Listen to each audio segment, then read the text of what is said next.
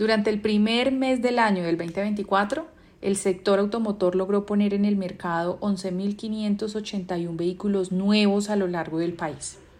Se destaca durante el mes de enero la venta de vehículos eléctricos, que crecieron un 22% con respecto a enero del año anterior, y un 74% de crecimiento en los vehículos híbridos. Las vans y los utilitarios fueron los segmentos que más tuvieron crecimiento durante este mes, con un 74 y un 2% respectivamente. Tenemos un comportamiento interesante en las ciudades, ya que en este caso Cincelejo, Chía, Tunja y Bucaramanga fueron las ciudades en donde más crecieron las matrículas de vehículos nuevos en el país.